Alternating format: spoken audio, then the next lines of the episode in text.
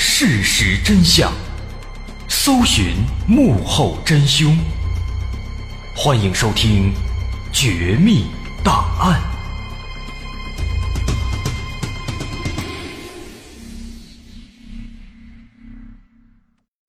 还原事实，探索真相。欢迎收听今天的《绝密档案》，我是大碗。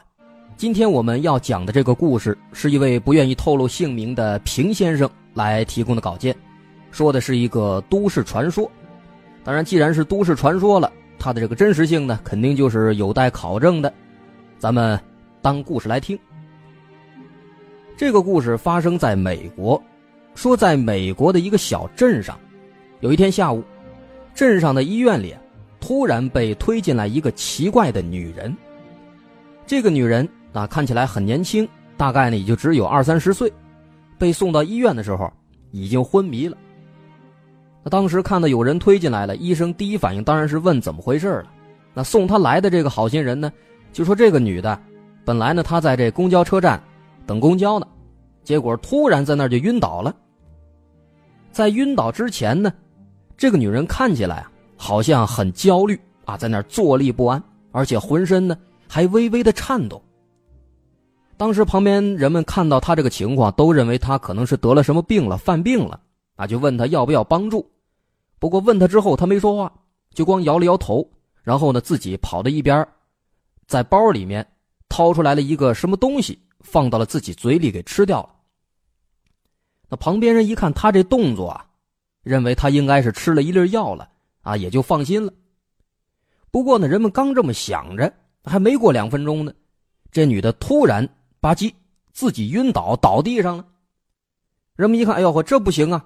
所以就马上把他送到医院来了，是这么个情况。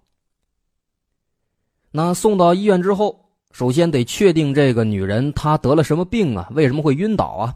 所以医生们马上就给她做了检查。这一查呀，发现这个人身上这情况确实挺严重。首先呢，那就是意识不清醒。虽然说到医院之后醒了一会儿，但是满嘴胡话，哎，就跟那个那种发烧发高烧、脑子烧坏了一样。然后呢，没多长时间，哎，又晕过去了。其次呢，医生发现他的这个呼吸啊，好像非常困难啊，吸气、呼气都非常慢，吸得非常深，再慢慢的呼出来。另外还发现他的这个血压非常非常低，四十五到七十，这低的有点不像话了都。心跳呢也是特别慢。他每分钟就跳三十九下，那咱们正常人一分钟最起码也得跳七十到九十下，他这跳的一半都不到。那这个情况看起来，医生当时看到之后其实都慌了，没办法，马上只能是根据他这个症状先对症下药，先给他把这情况给平复下来。打点滴啊，输了一些升压的药品，还有这个 HES 代用血浆，啊，当然他这个药品的名字什么的那都是英文的，我也不懂。也不知道怎么念，那咱就不说了。那这个不说呢，也不影响咱们这个继续讲这故事。就说当时给这个女的输入了这些药物之后啊，就是打点滴打了一会儿之后呢，虽然说这女的还是处在这个昏迷的状态，但是好消息是，医生又给她测各项指标，发现她的血压跟心跳呢，还开始慢慢的恢复了，最起码这紧要问题首先解决了，啊，这是好消息。那坏消息是什么呢？通过检查呀，医生基本是排除了他是心脏病或者是肾上腺功能不全的这种情况。初步猜测呢，他有可能是药物中毒。那说白了就是吃错药了。但是啊，有一点非常奇怪，就说通过对他做了这个毒理学检查，发现他的这个症状这个情况呢，还不属于一般的药品中毒。啊，那属于几班呢？不知道，查了半天，大夫也不清楚。那这可以说是这个离奇事件的一个开端。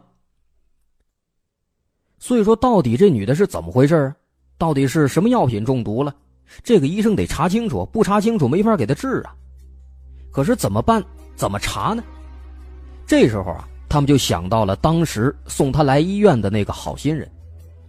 那个人当时说了，说这个女人在晕倒之前曾经出现了一系列的症状，然后呢，她自己跑到一边，从包里拿了一个什么东西吃掉了。人们猜测可能吃的是药。于是医生就开始翻这个女人的包，想看看她到底吃的是什么药啊，以此好来判断她到底是得了什么病，中了什么毒。那翻了一顿之后，哎，果不其然，在她的包里呢，翻到了一个小药瓶。不过这个药瓶啊，跟一般的那药的药瓶还不太一样，有点特殊。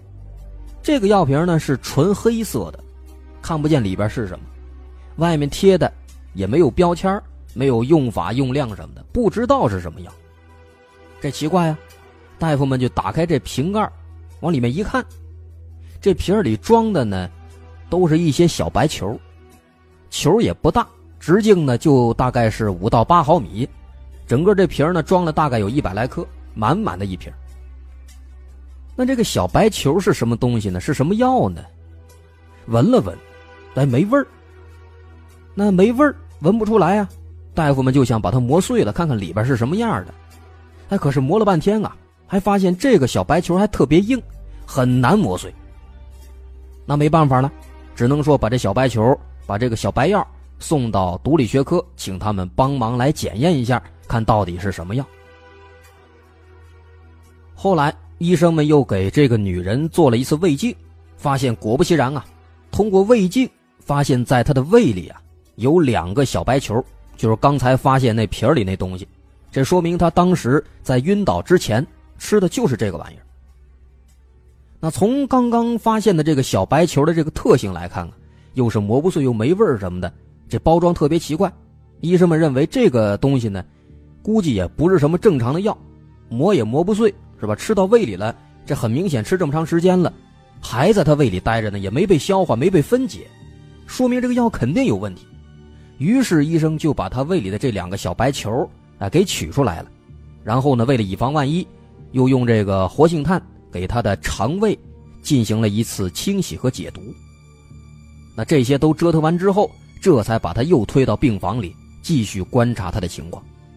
那当然，在这期间还是一直在给他输那些升压的药物之类的，同时呢，这段时间之内，这个女的也还是一直都在昏迷的状态。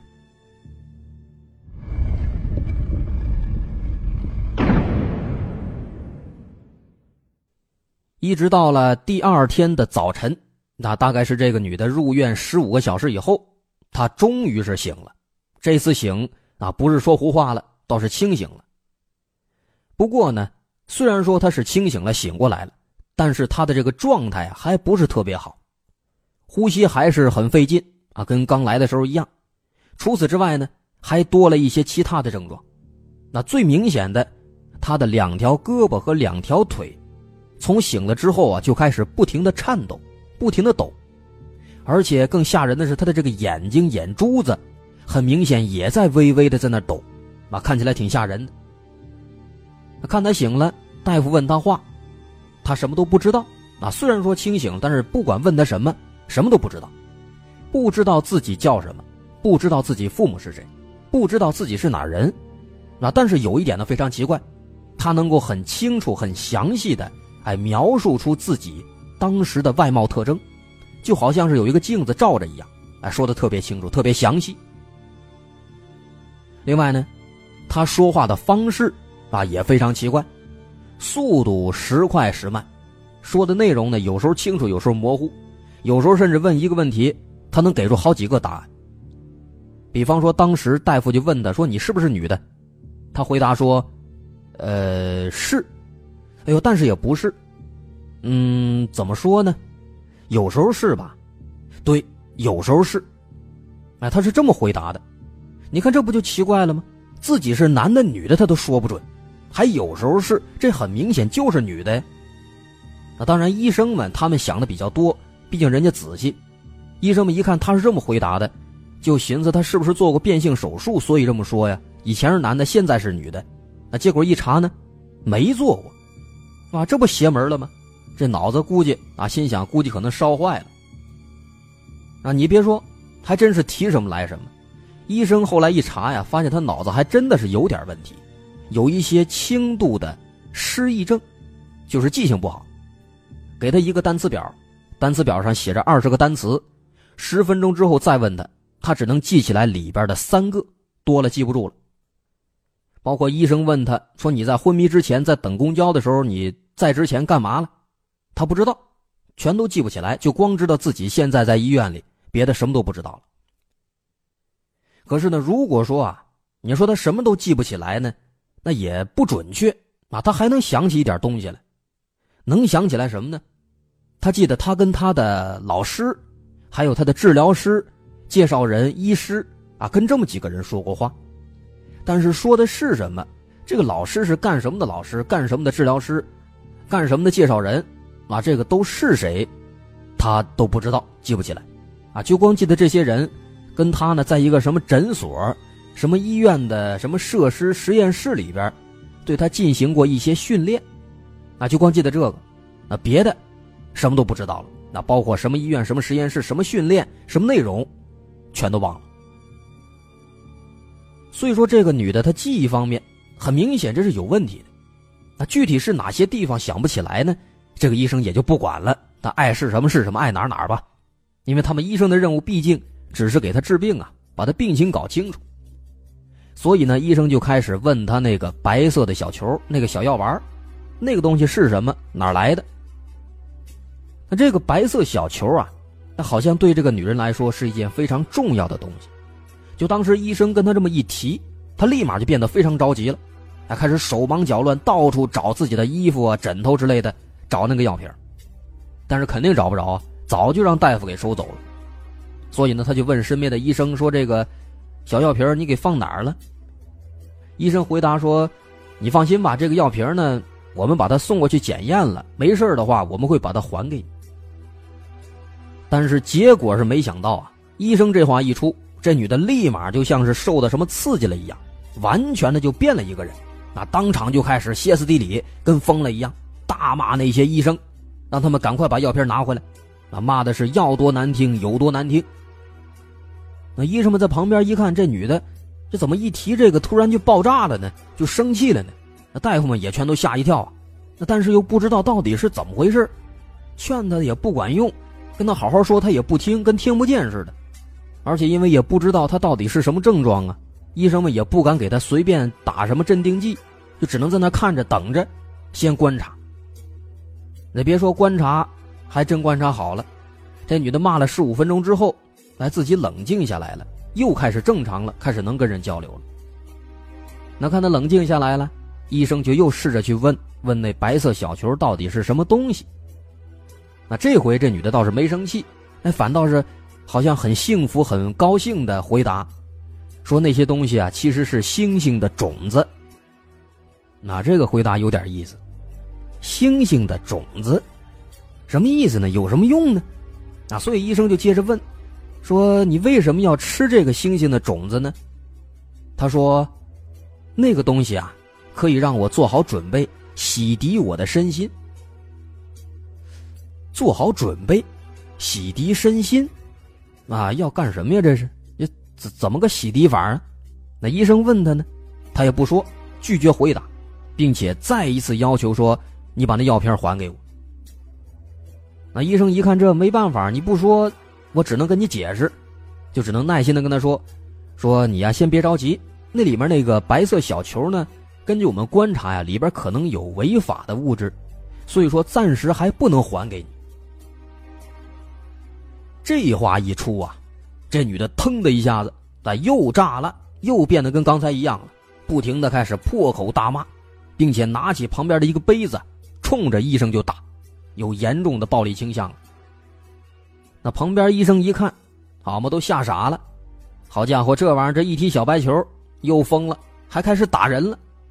那鉴于这个情况太危险了，所以只能说先把他给控制住，用一些这个工具、皮带什么的，先把他给绑在床上，控制在床上，等他冷静下来，再做下一步的处理。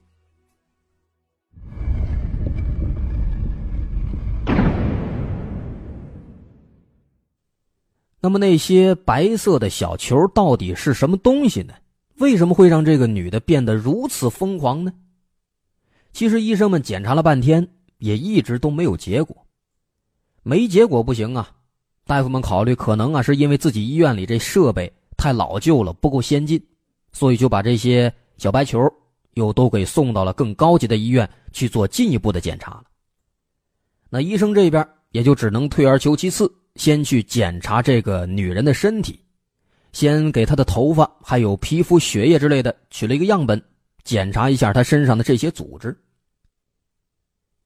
把这个女人身上的血液啊，用医院里边所有的仪器都验了一遍之后，果然在里边就发现问题了。医生们发现，在他的血液里面有一些皮。皮啊，这是一种金属元素，是一种很坚硬、质量又轻的一种金属。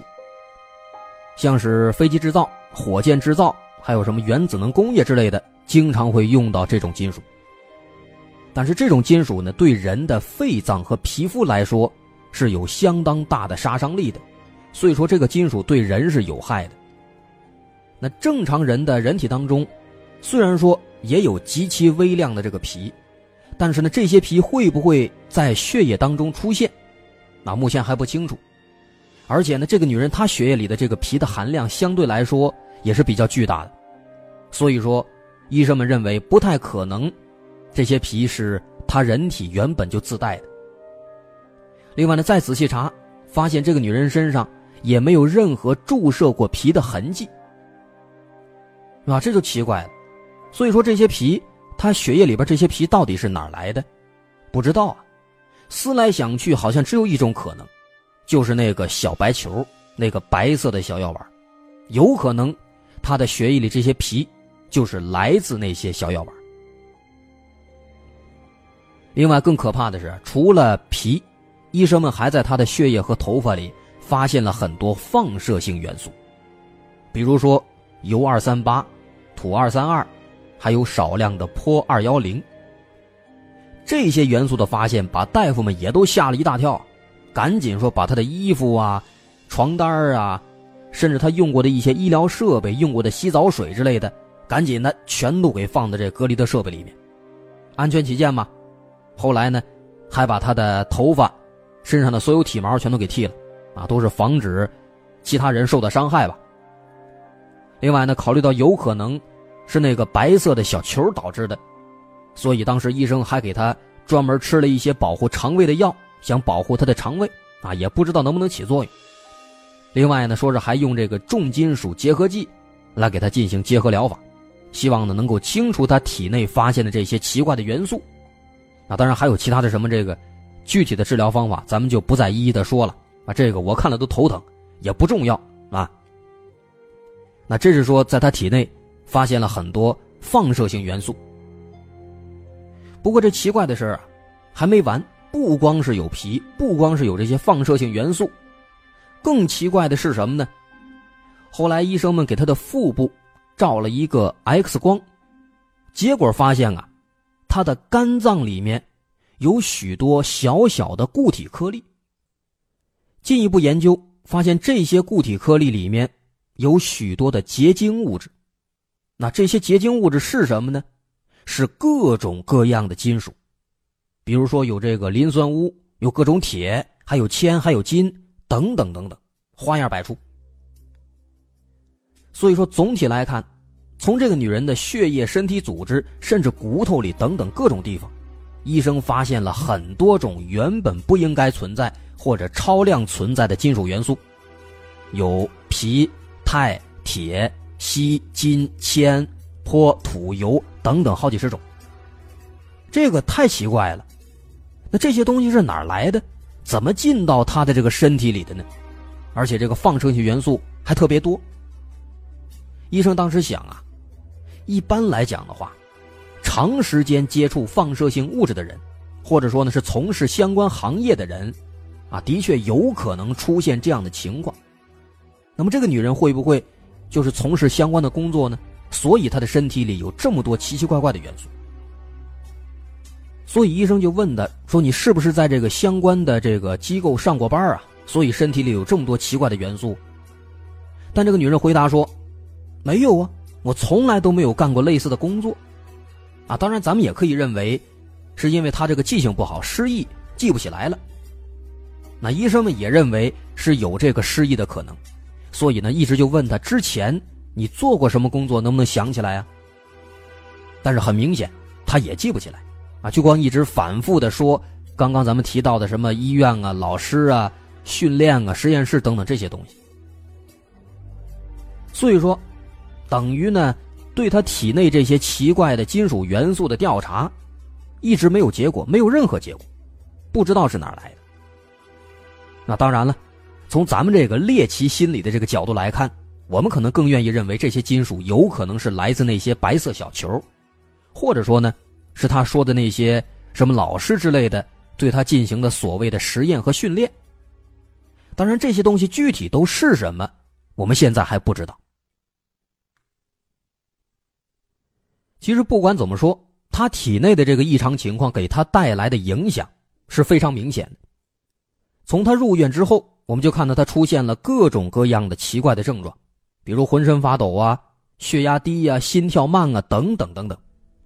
那医生们也猜测，这些症状之所以出现，有可能都是他体内的那些异常元素，或者是他吃的那个小白球造成的，并且呢，随着时间的推移，啊，也不知道是不是因为在医院里边，他一直都没有再吃那小白球，这个女人的情况。是在不断的恶化。在入院第六天的时候，他的身体恶化的速度突然开始加快。从这一天开始，他开始浑身剧烈的发抖，而且不断的出汗，晚上还睡不着觉，人呢很明显也特别焦虑。这个时候，医院给他做检查，发现他的情况跟刚入院的时候正好是反过来了，心跳变得特别快了，血压变得特别高了。啊，这个太奇怪了。而且到了第七天，他的情况更严重了，身上发抖，开始抖得更厉害了，并且开始发烧。另外，他的整个右半身开始出现了肌张力不全的症状，这个症状呢也开始越来越严重。早晨出现症状，到当天晚上的时候，他的整个右手臂啊，已经完全的失去控制了，呈现出一个极度扭曲的这么一个状态，都扭到那个脑袋。扭到头上去了，整个说手胳膊都反了，他自己呢，根本也控制不住。医生们在旁边想帮忙啊，也帮不上，等于说他这个右半身几乎是瘫痪了。另外呢，通过检查发现，这个时候他的肝和肾的功能也开始急剧下降，啊，说话也变得非常困难，甚至说开始出现幻觉了。到了当天这个深夜的时候，啊，他跟医生说。说看到这房间里啊，有好多小黑虫在爬，啊，爬的这个墙上到处都是，自己身上都是。那医生们一看这个情况啊，都出现幻觉了，就问他说：“你看到有多少这个小黑虫子呀？”他就拿了一个胶布，一卷胶布，那胶布中间不是都有一个洞吗？中间，他就对着这个洞，比着这个洞，在墙上说：“说光这洞里就能看到好几百、好几千只。”看完之后，他突然又把这胶布撂下，他开始跟疯了一样，疯狂的抓自己的这个身体，又抓又挠，啊，一边挠一边还喊说那些虫子爬到我身体里了，等等这样的话。那大夫们看到这个情况，没办法，只能再一次把他给绑起来，不能让他再伤害自己了。这是第七天的情况，能发现从这第七天开始，他的情况就已经变得有点恐怖了。而且不仅如此，其实越往后，他的情况会变得越来越糟糕，越来越恐怖。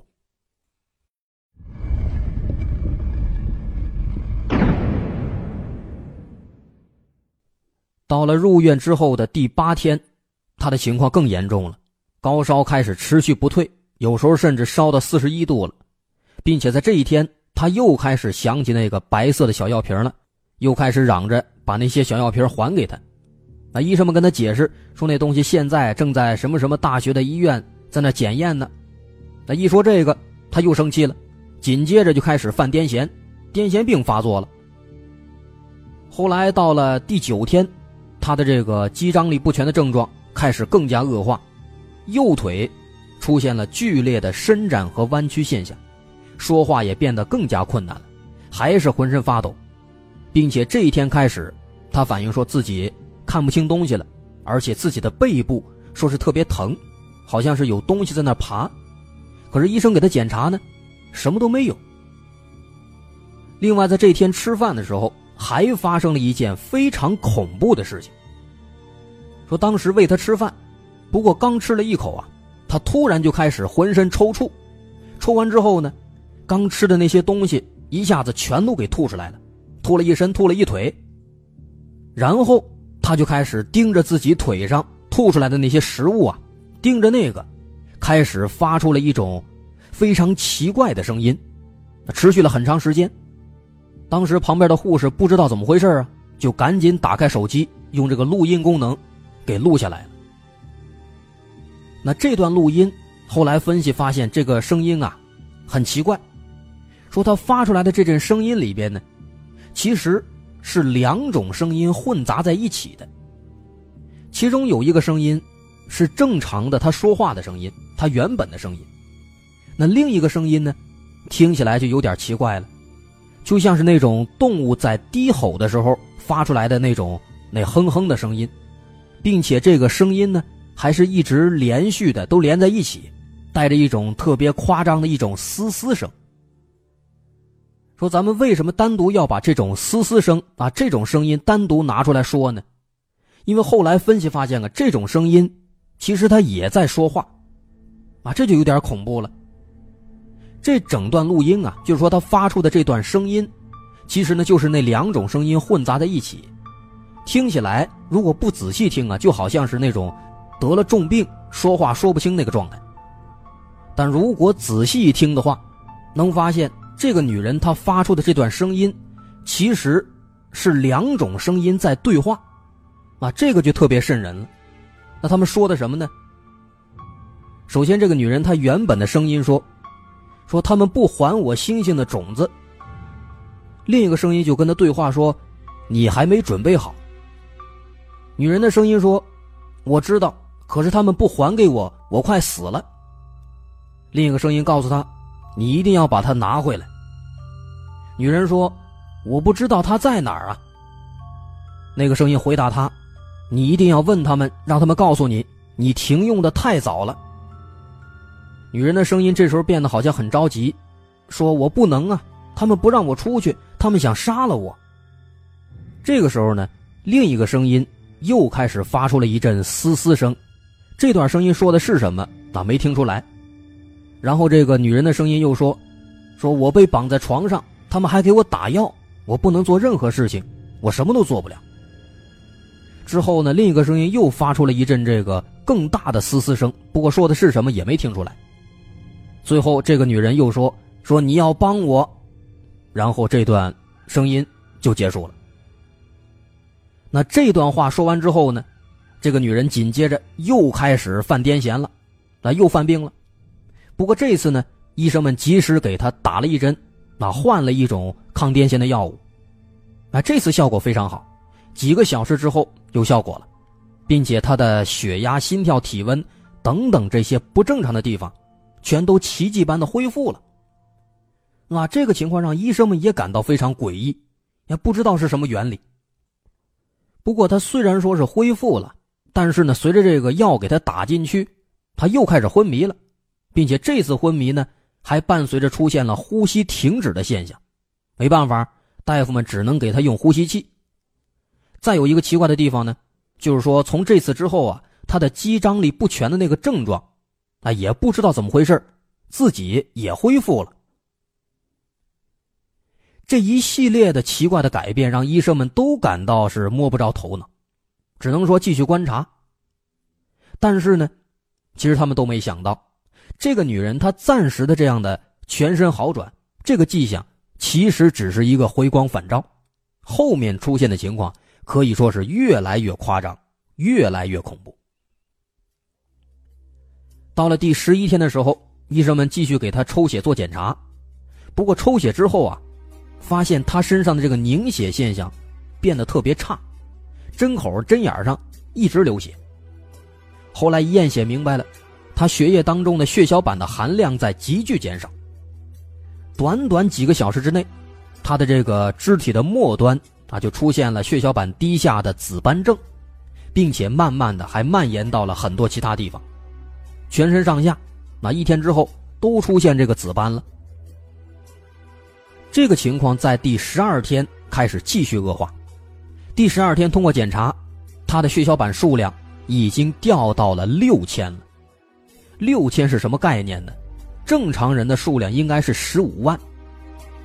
那这个时候，他身上全身上下到处都是紫斑和淤青，鼻孔、牙龈、眼睛，还有输液的那个针眼还有乳头都开始出血，甚至粪便和尿液当中也有血。